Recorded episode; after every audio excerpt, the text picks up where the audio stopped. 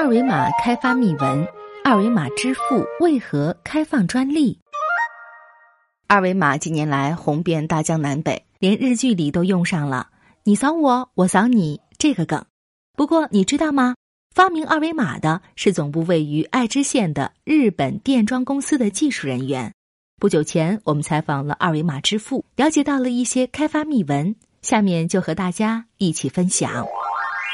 二维码如今在日常生活中的方方面面都得到广泛应用，比如电子支付、登录网页等。最近甚至还出现在了墓碑上，一种记录着逝者一生信息的二维码服务。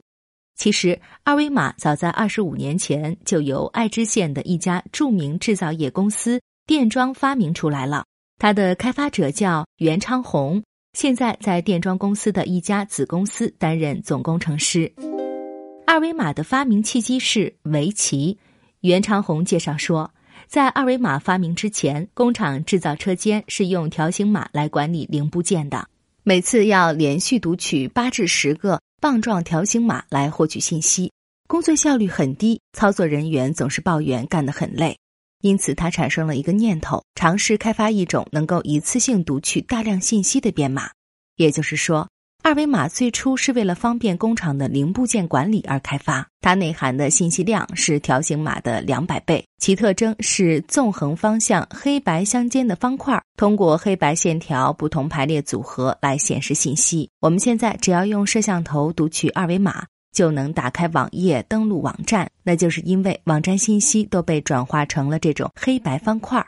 而且读取速度之快也是二维码的一个特征。它支持的文字量，如果换英文字母和数字来算的话，最多可达四千字以上。在这个文字数量范围之内，通过调节方块大小或放大二维码本身，就可以制作出无数的组合图案。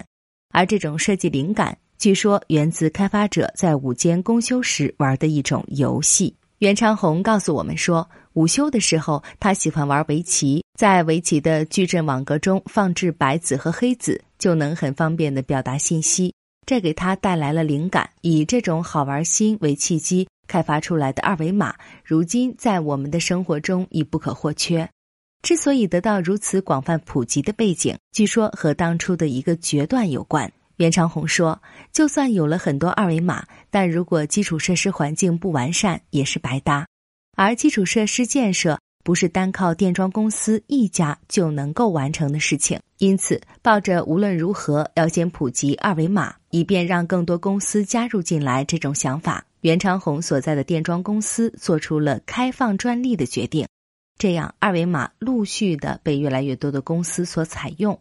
后来，随着带摄像头的手机的快速普及，二维码出现了爆发式增长，甚至还扩大应用到与安全相关的场合。比如，除了我们经常利用的电子支付外，在日本的车站、百货公司、地下街等地方常见的投币式存包柜儿，很多也都采用了二维码解锁的方式。还有鹿儿岛银行试验引进的自动柜员机，不使用银行卡，只扫描记录有用户脸部信息的二维码，再通过自动柜员机内置摄像头验证，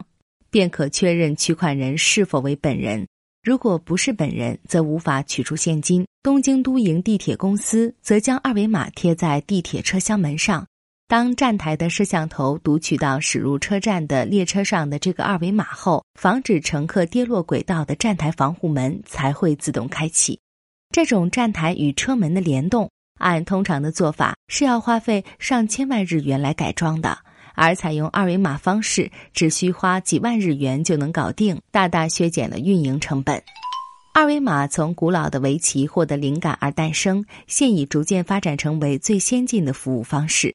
作为开发者，袁长红很有信心地表示，应用二维码的各种服务还有望在各种领域得到进一步普及。他非常期待各种超乎想象的使用方式的出现，例如发生灾难时，让居民持有记录个人医疗信息的二维码，这样在避难场所等地就可以通过读取二维码来接受适当的治疗。袁长红认为，今后大家发挥各自的智慧，很可能发掘出更多用途，也许其中有些用途是开发人员都从未设想过的，那样的话就再好不过了。亲爱的听众朋友们，你希望怎么用二维码呢？